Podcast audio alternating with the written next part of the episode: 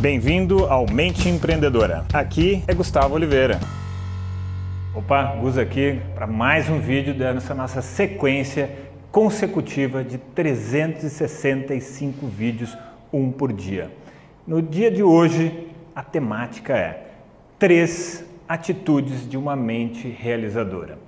O que eu quero dizer com uma mente realizadora? Eu quero dizer pessoas que conquistam muitas coisas, pessoas que são empreendedoras natas, seja como funcionário ou não, seja um desportista, enfim, pessoas que têm uma capacidade extraordinária de realizar, de botar uma ideia para funcionar, de alcançar um sonho.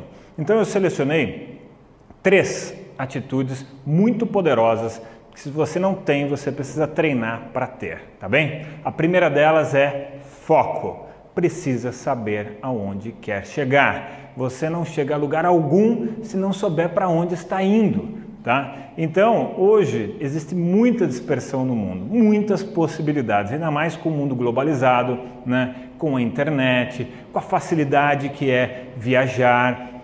Nossa, tem tantas e tantas e tantas possibilidades de horizontes na vida, mas se você quiser chegar em um lugar, você precisa pegar uma rota, um caminho. É claro que às vezes você já pegou uma velocidade tão grande rumo numa direção que você consegue pegar uma segunda, depois uma terceira.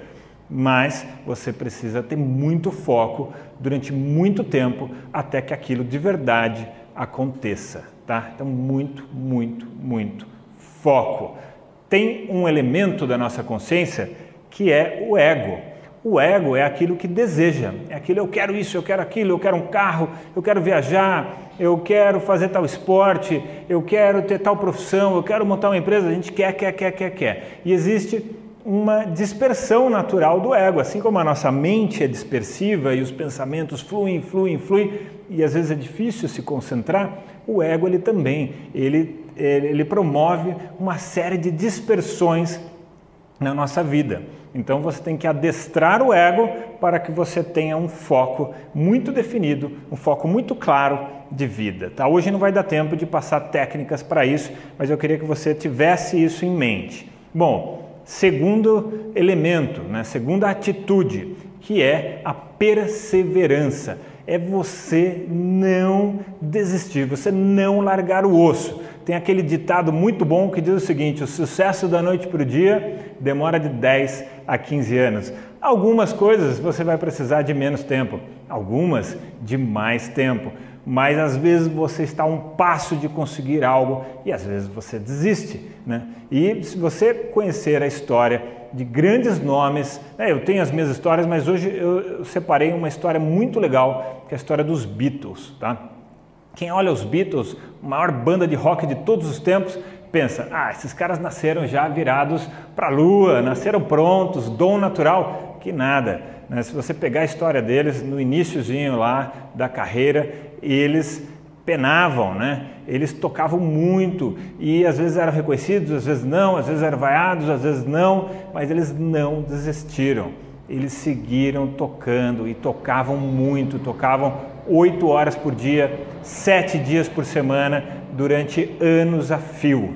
E isso foi conduzindo eles cada vez a um aperfeiçoamento maior, cada vez um aperfeiçoamento maior, cada vez um aperfeiçoamento maior, até uma hora que eles explodiram. Né? Chegaram a mais de 10 mil horas de apresentação musical em palco. Tem muitas bandas que não chegam a isso na vida inteira e os caras chegaram em poucos anos a essa quantidade de apresentação de horas de palco, mas foi devido à perseverança de não desistir do seu sonho é que eles chegaram lá. Foi uma das características, tá?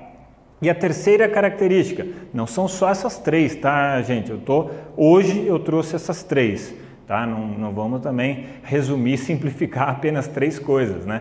Mas a terceira que eu trouxe hoje para a gente conversar aqui é você ter um método, uma metodologia, um mecanismo de autoconhecimento para você entender as suas limitações, os seus medos, os seus pontos fortes, as suas habilidades, né, os seus condicionamentos que criam círculos viciosos e como transformar isso num círculo virtuoso Né? Então você tem que ter um mecanismo de autoconhecimento, de autoestudo, de autopercepção de como você está se comportando, qual é o patamar ideal, qual é o gap, a distância a ser percorrida e ferramentas para você se melhorar. Tá? Então, essa habilidade do autoconhecimento ela é fundamental. E quando eu falo autoconhecimento, é uma coisa bem pé no chão, bem racional. Tá? É entender a si próprio e conseguir fazer com que os elementos necessários para o seu sucesso, para os seus sonhos, para a sua vida realizadora, que aquilo seja suprido. Então, por exemplo, para não ficar muito etéreo, ficar mais concreto, nós somos o que pensamos. Então, qual é o nosso padrão? Qual é o seu padrão de pensamento? Né? Você sabe qual é o seu padrão de pensamento? Você sabe quais são crenças limitantes que você tem na sua vida?